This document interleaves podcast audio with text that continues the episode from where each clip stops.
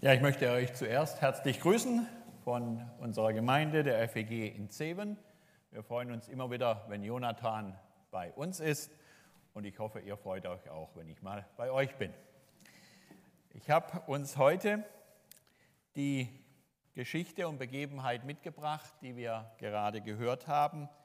Paulus in Athen im Gespräch mit Menschen, unter anderem Philosophen. Und wir wollen gemeinsam über die einzelnen Verse nachdenken und ich benutze dazu die Luther-Übersetzung. Ich habe auch die Verse 16 bis 31, das Grobe haben wir jetzt gehört von Michael, den groben Kontext und ich möchte dann auf die einzelnen Verse eingehen, aber vorher noch beten. Lieber Jesus Christus, himmlischer Vater, wir danken für dein Wort und dass du es uns geschenkt hast und hast schreiben lassen dass es eine Orientierung ist und die Orientierung für unser Leben. Danke dafür.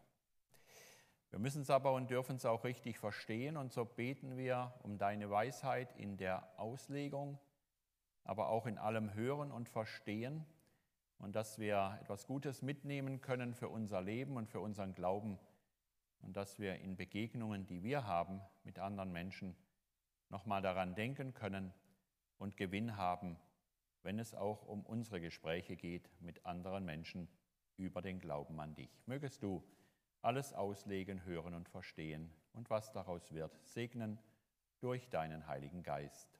Amen. Ja, ich benutze also den Luthertext und komme zu Vers 16a und ich habe auch ein Bild mitgebracht. Das soll also darstellen stellen, den Apostel Paulus wie er auf diesen Hügel geführt wird, den sogenannten Aeopark. Das ist ein Platz, wo die Stadträte zuweilen ihre Versammlung abgehalten haben und er ist eben prädestiniert dafür, für Diskussionen, für Auseinandersetzungen, für Versammlungen und da wird unser Paulus hingeführt. Aber gehen wir ein Stück zurück im Text Vers 16a.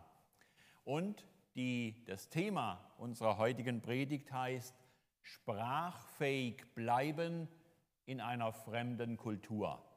Sprachfähig bleiben in einer fremden Kultur. 16a. Als aber Paulus in Athen auf seine Begleiter wartete. Nun, warum ist überhaupt Paulus in Athen? Paulus war Jesus begegnet vor Damaskus. Er war nicht gläubig vorher, er war ein Jude, ein Pharisäer. Und die Begegnung mit Jesus Christus vor den Toren von Damaskus hatte sein Leben grundsätzlich verändert.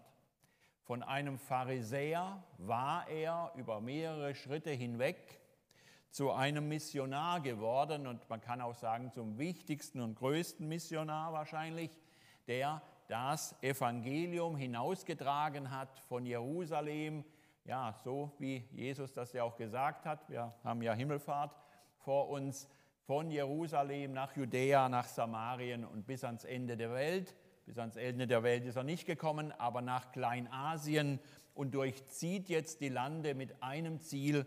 Er möchte Menschen für Jesus Christus gewinnen.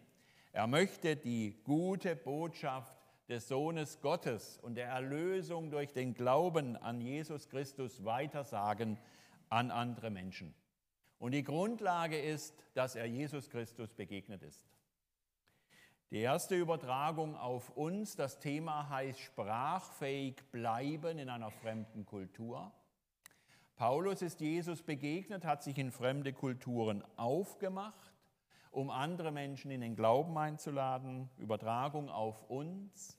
Wenn wir eine klare Bekehrung erlebt haben, so wie Paulus, ist es eigentlich auch unser innerer Wunsch, das Evangelium nicht für uns zu behalten, sondern andere Menschen einzuladen in diese großartige Reise des Glaubens.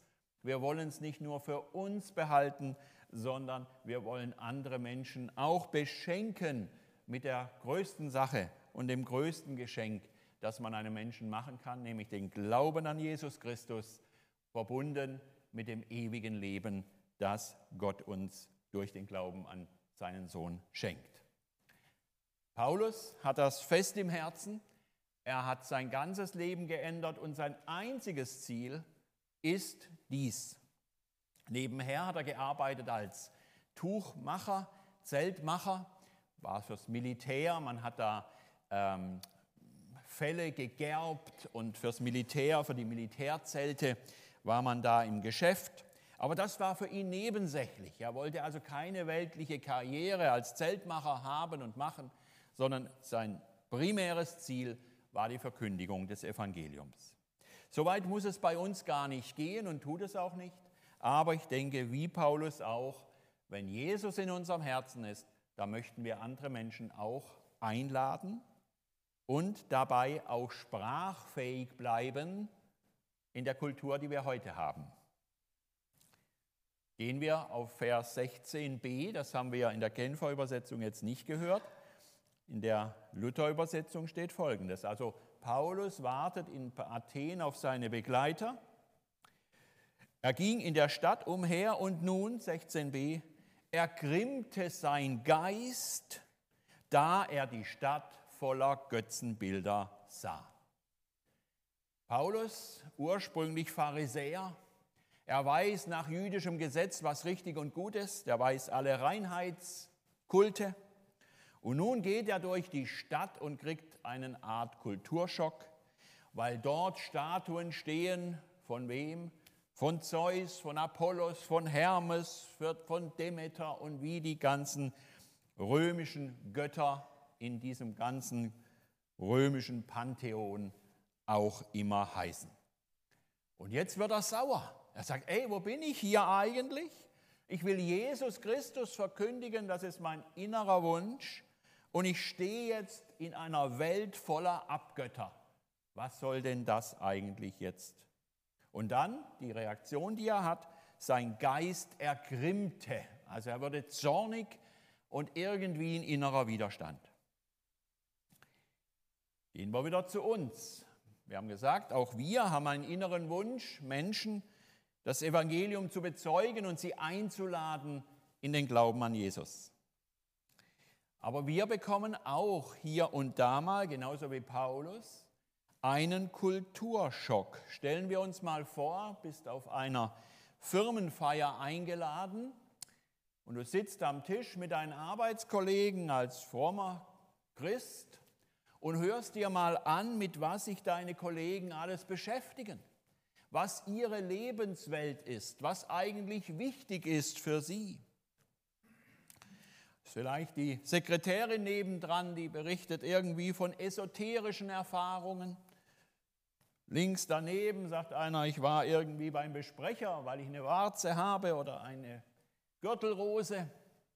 Der nächste berichtet über das Horoskop, also morgen mache ich, mache ich nichts. Äh, ich habe im Horoskop gelesen, ich soll ein bisschen vorsichtig sein, die Sterne stehen schlecht. Und wie geht es dir in dieser Situation? Mir geht es manchmal so, dass der Geist in mir auch ergrimmt, weil es eine ganz andere Lebenswelt ist, ganz andere Werte, ganz andere Vorstellungen, ganz andere Verhaltensweisen wie ich es machen würde oder was ich auch für okkult halte. Diese Stadt voller Götzenbilder ist ja auch okkult, ist Fremdgötterei und Götzenanbetung.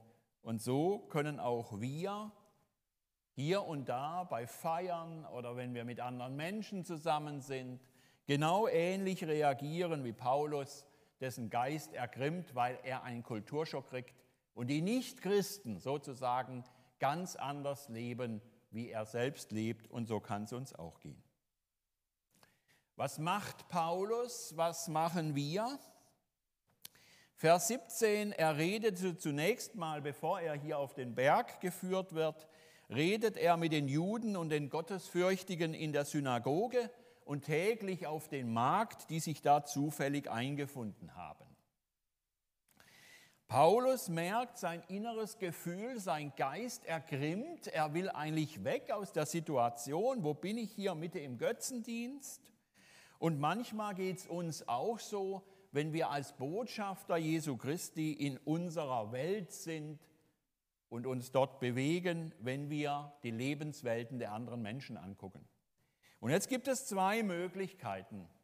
Entweder wir ziehen uns zurück und sagen um 10 Uhr in der, in der äh, Feier, der Firmenfeier, ja, mir ist gerade nicht so gut, ich gehe nach Hause. So nach dem Motto, ich gehöre hier nicht hin, das sind Leute, die denken ganz anders, sind ganz anders drauf. Ich bin Christ, mir sträuben sich die Haare, wenn ich die ganzen Geschichten höre. Und da ist das Erste, was wir von Paulus so ein bisschen lernen und übernehmen können. Sein Geist ist ergrimmt und trotzdem schenkt es vielleicht der Heilige Geist in diesem Moment, dass er diesen inneren Widerstand anderen Menschen gegenüber überwinden kann und doch ins Gespräch kommt über Jesus Christus. Das ist etwas Schönes, aber es ist vielleicht auch bei uns eine Übungssache, auch in diesen Situationen uns nicht zurückziehen und sagen, ja, das ist so ein Zachäus, der kommt sowieso nie zum Glauben. Und gerade Zachäus oder Matthäus, die Zöllner, hätten wir nie geglaubt, dass sie Jesus Christus nachfolgen. Und doch haben sie es getan. Matthäus ist nachgefolgt und Zachäus hat sich bekehrt. Also wir wissen nie, was aus den Gesprächen werden kann. Die übelsten Menschen sind schon zum Glauben an Jesus Christus gekommen durch das Zeugnis anderer Menschen. Aber manchmal steht es halt dazwischen. Dieser Kulturschock, diese Abneigung, die wir Frommen haben gegenüber Menschen, die ganz anders leben, wie wir das tun. Okay, Paulus geht nicht nach Hause. Er sagt nicht, gleich auf Schiff und lass uns mal dahin, wo die Leute offener sind, sondern er stellt sich als Botschafter Jesu stellt er sich der Situation und spricht mit Menschen. Weil er das macht, führen sie ihn jetzt auf diesen Areopag. Sie nahmen ihn aber mit und führten ihn auf den Areopag und sprachen, können wir erfahren, was das für eine neue Lehre ist, die du lehrst? Daran können wir ablesen, selbst in einer gottesfernen Kultur, wie Paulus sie vorfindet hier in Athen, haben die Leute doch ein grundsätzliches Interesse. Hier haben wir gehört, auch von Michael, sie wollten immer was Neues hören, sie sind neugierig. Aber ist es nicht auch so ähnlich bei uns, dass wenn wir bei Menschen vielleicht von der äußeren Hülle bisschen durchdringen in Richtung Seele, in Richtung der Dinge, die sie wirklich beschäftigen, dass da schon eine Offenheit ist und auch ein, eine, ähm, jetzt fehlt mir das Wort, eine Offenheit ist auch gegenüber Spiritualität, des Bedürfnisses. Menschen haben, glaube ich, nicht nur das Bedürfnis zu essen und zu trinken und ihre Freizeit schön zu verbringen und auch Geld zu verdienen, sondern jeder Mensch hat auch ein spirituelles Bedürfnis, auch ein Bedürfnis nach innerem Frieden, innerer Heimat, einem Gegenüber, dem ich vertrauen kann. Und das lassen die Menschen vielleicht bei der Firmenfeier nicht gleich raus. Sie brüsten sich damit, dass sie vielleicht zehn Jahre schon nicht mehr in der Kirche waren. Nach der Konfirmation war da nichts mehr und wahrscheinlich das nächste Mal zur Beerdigung. Und dann lachen alle am Tisch und sie stimmen sich gegenseitig zu. Ich auch nicht, ich auch nicht, ihn auch nicht. Und du denkst dann ja auch nicht, geh gerne jeden Sonntag in die Kirche. Aber wenn man ein bisschen weiter hineinblickt in die Menschen oder Zugang zu ihnen bekommt, ist es doch so, dass viele Menschen im Inneren, erstmal sind das so die, die Sachen, die sie raushauen, aber im Inneren haben sie doch ein großes Bedürfnis nach Gott, nach spiritueller Heimat, nach Geborgenheit im Geist, in der Seele. Und das sind dann diese Dinge, die im ersten nicht sichtbar sind, aber die Athener hatten dieses Interesse auch und sie führten den Paulus auf diesen Versammlungsplatz, damit er auch sprechen kann mal über seinen Glauben. Und ich glaube, dort, wo wir mit Menschen in der Begleitung sind, vielleicht sind, ist es jahrelange Begleitung eines Menschen, der nicht gläubig ist, dass sich da doch mit der Zeit Türen öffnen, um ins Gespräch zu kommen, so ähnlich wie Paulus jetzt mit den Philosophen. Nun aber, wie verhält sich Paulus? Wie verhalten wir uns in Gesprächen und in diesem Durchdringen bei Menschen von der Oberflächlichkeit am Stammtisch oder am Tisch äh, bei der Firmenfeier Stück für Stück in Richtung ihrer Seele, ihres, ihrer Persönlichkeit? Ganz bemerkenswert, Vers 22, Paulus steht da und eröffnet die Rede wie folgt. Ihr Männer von Athen, ich sehe, dass ihr die Götter in allen Stücken sehr verehrt. Das ist mal ein Satz, den lesen wir einfach so. Wenn wir aber ein bisschen in Paulus Vergangenheit gucken, sehen wir, dass das ganz schön viel Überwindung gekostet haben muss, dass Paulus diesen Satz ausspricht. Denn wie heißt das erste Gebot der zehn Gebote? Ich bin der Herr dein Gott, der dich aus Ägyptenland geführt hat du sollst keine anderen Götter haben neben mir. Und er sagt jetzt, ihr Männer von Athen, ich sehe, dass er die Götter in allen Stücken sehr verehrt. Er respektiert ihre Kultur, obwohl er als Pharisäer das erste Gebot, und er war ja in der Schule eines pharisäischen Lehrers, und obwohl er das ganz genau kennt, überwindet er seine ganze Vergangenheit um Christus willen, das ist vielleicht auch ein Punkt, wo Paulus mal sagt, ich mache mich zum Narren für Christus. Und hier macht er sich zum Narren für Christus, weil er das ganze erste Gebot beiseite legt und jetzt sagt, respektiert, ey, ich sehe, dass ihr die Götter in allen Stücken sehr verehrt. Was bedeutet das für uns? Wenn wir Menschen haben, die in ganz anderen Lebenskontexten leben, die auch im Gegensatz stehen zu dem, was wir von der Bibel her richtig halten, ist es doch die Überwindung, sich auf diese Lebenswelt erstmal einzulassen. Er hätte gleich mit dem ersten Gebot kommen können. Was macht ihr da mit den ganzen Zeusstatuen und dem ganzen Gelumpe? Ne? Haut sie nieder und da kommt jetzt ein Kreuz hin. Christus ist der Herr. So beginnt er die Rede nicht, sondern er respektiert erst einmal die Kultur und die Religion, in denen diese Menschen jetzt leben. Und das ist für mich auch, es ist auch schwierig in solchen Gesprächen, aber es ist für mich auch ein Hinweis, Rainer, lass dich auf die Menschen ein. Frage mal, was bedeutet das für dich, dass du jetzt zu einem Besprecher gehst oder dass du, was weiß ich, neben deiner Frau noch die Freundin laufen hast seit mehreren Jahren und so weiter. Das stößt uns ja irgendwie erstmal ab, es ergrimmt der Geist. Und doch Paulus überwindet das ganze fromme Beiwerk und sagt, ich möchte mich jetzt mal einlassen auf die Menschen. Und ihre Kultur, möchte die erstmal respektieren und dann möchte ich weitergehen mit meiner Botschaft des Evangeliums. Und da kommen wir jetzt an einen Punkt, der auch wieder sehr interessant ist. Vers 23. Also, ihr Männer von Athen, sagt er, ich sehe, dass ihr die Götter in allen Stücken sehr verehrt, denn ich bin umhergegangen in eurer Stadt und habe eure Heiligtümer angesehen und fand einen Altar, auf dem stand dem unbekannten Gott. Nun verkünde ich, ich euch, was ihr unwissend verehrt. Also der Paulus ist durch die Stadt gegangen und da gab es ein Altar mit einem Schildchen, der unbekannte Gott. Und jetzt nimmt der Paulus, das ist ja rhetorisch wirklich eine Meisterleistung, er knüpft an an, diesem, an dieser Statue. Drumherum steht der Zeus und Apollo und Demeter und alle.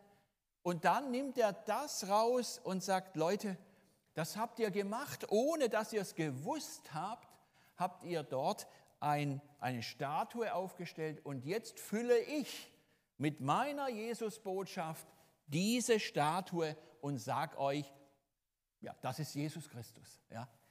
Natürlich macht er da oder geht er weit über die dogmatischen Grenzen hinaus, weil er würde ja jetzt Jesus stehlen dort rund um Hermes und, und Apollo aber es gibt ja nur einen Jesus. Es ist im Himmel nur ein Name gegeben, dem, mit dem wir selig werden können, Apostelgeschichte. Und das ist der Name Jesu Christi.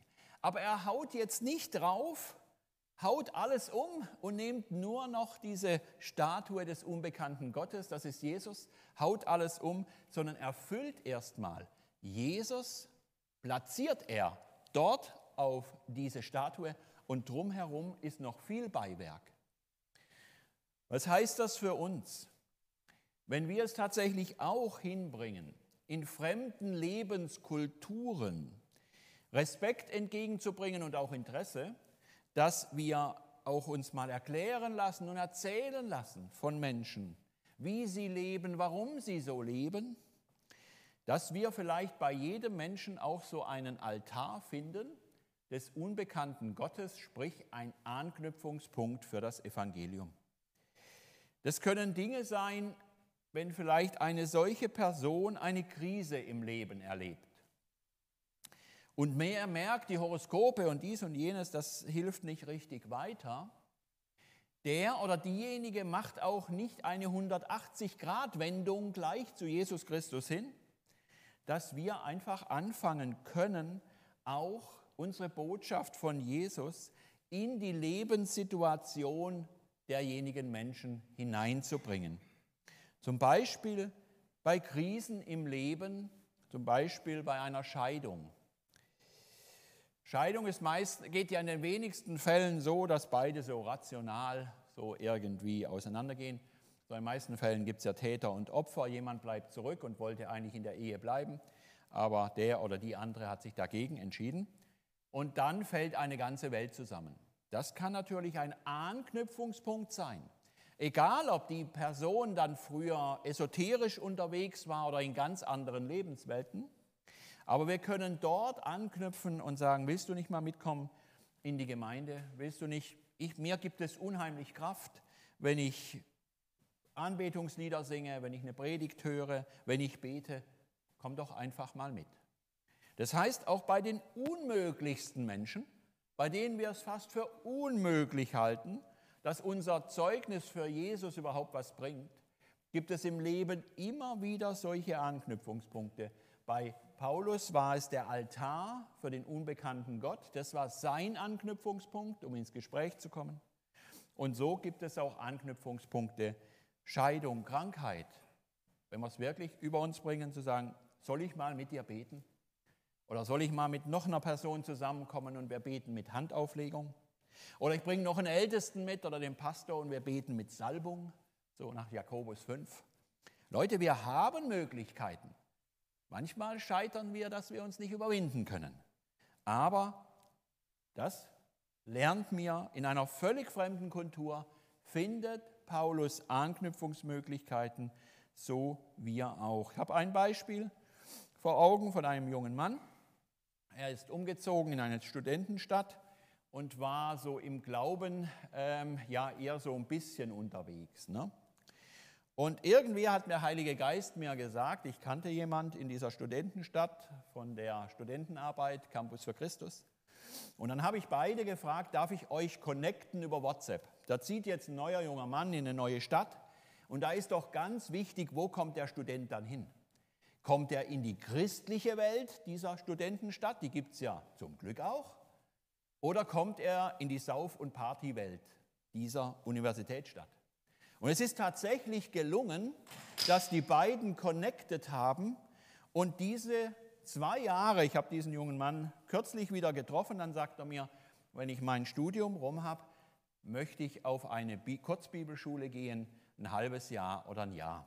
Dieses geistliche Wachstum, das war jetzt nicht ich, das war ja nur, ich bin ja nur gefolgt einem, einem Blitz des Heiligen Geistes, aber es hat den Mann vorangebracht. Vorher hatte er noch eine Freundin, die auch nicht gläubig war und man war dann nicht in der Kirche sonntags, sondern hat andere Dinge gemacht. Und äh, das ging dann auch auseinander mit der Zeit und er ist völlig neu so gestartet in dieser Stadt und ich danke oft, dass das gelungen ist und dass das eine Zeit wurde, wo dieser junge Mann anknüpfen konnte. Er hat ja Freunde gebraucht in der neuen Stadt und dann kam gleich diese Verbindung zustande und er hat sich integriert in die christliche Studentenarbeit und auch in die Gemeinde. Gesellschaftliche Bedürfnisse, Einsamkeit. Komm doch mal mit zum Seniorencafé. Komm doch mal damit Oder wir haben ein paar Handwerker in der Gemeinde, wir helfen dir. Du musst irgendwas da mal machen in deiner Wohnung. Und dann kommen Christen dahin und knüpfen da an. Ich denke, das ist schon so ein kleines Schema, wie wir auch gesprächsfähig bleiben. Denn die christliche Kultur wird ja immer kleiner in Deutschland und Europa. Da können wir uns halt groß drüber aufregen oder wir können es einfach akzeptieren und darüber nachdenken. Wie bleiben wir im Glauben gesprächsfähig als eine Minderheit in einer gottentfremdeten europäischen Kultur? Ganz zum Schluss, zwei Minuten noch, die Gesprächsentwicklung. Paulus sagt, da wir nun, so redet er weiter, ne? da wir nun göttlichen Geschlechts sind, stimmt eigentlich gar nicht, wir sind gar nicht göttlichen Geschlechts. Wir sind Sünder von Anfang an, sagt die Bibel. Weiß er natürlich auch, aber er versucht jetzt in den Worten dieser griechischen Philosophen einen Weg zu finden, um das Evangelium zu verkünden. Er fängt also an mit so einer Halbwahrheit, da wir nur göttlichen Geschlechts sind. Natürlich ist jeder Mensch auch irgendwo von Gott geboren, aber äh, doch sind wir Sünder. Wir haben alle den Weg Gottes verlassen durch den Sündenfall und brauchen den Neuanfang in Christus, damit wir neu werden. Also sind wir jetzt nicht alle, die da zuhören, sind göttlichen Geschlechts. Sollen wir nicht meinen, dass die Gottheit gleich ist den goldenen, silbernen Bildern und so weiter? Zwar hat Gott über die Zeit der Unwissenheit hinweggesehen, und jetzt kommt, nun aber gebietet er allen Menschen, dass sie Buße tun. Denn er hat einen Tag festgesetzt, an dem er richten wird den Erdkreis durch einen Mann, also Jesus, den er dazu bestimmt hat und den er vor den Menschen bestätigt hat, indem er ihn von den Toten auferweckt hat.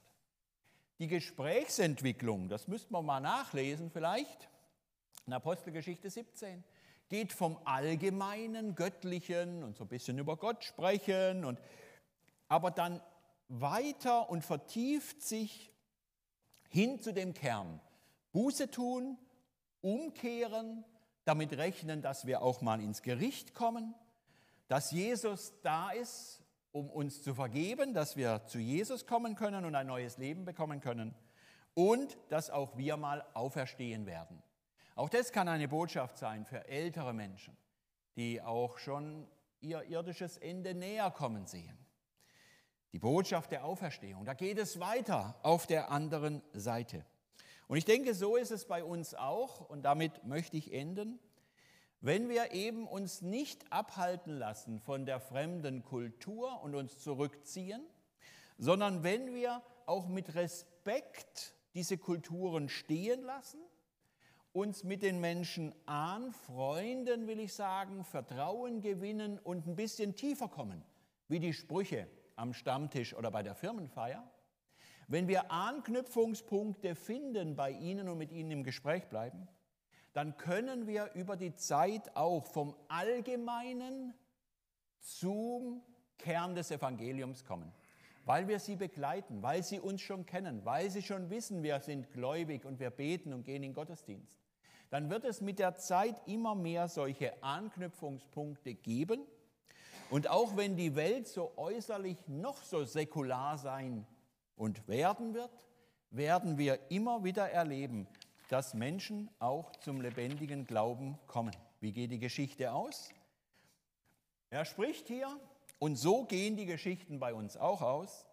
Einige Männer, einige, nicht alle, nicht die großen Philosophenscharen, die da stehen, einige, aber schlossen sich ihm an und wurden gläubig.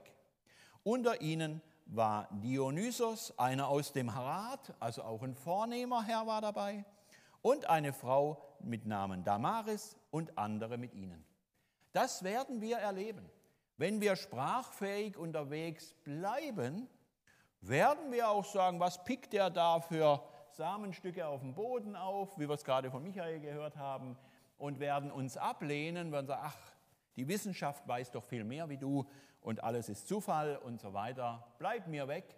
Und da dürfen wir uns nicht abhalten lassen, sondern dürfen uns freuen, dass einige immer wieder auch den Weg zu Jesus Christus finden durch unser Zeugnis. Vielleicht nicht durch allein unser Zeugnis, Es war unser Zeugnis, der Weg ging weiter, dann kam ein anderer Christenmensch dazu, er oder sie hat wieder den Teil dazu beigetragen und schlussendlich erreichen wir es, dass einige zum Glauben an Jesus Christus kommen, weil wir uns nicht unterkriegen lassen, sondern sprachfähig bleiben, auch in einer immer säkularer werdenden Gesellschaft hier in Mitteleuropa.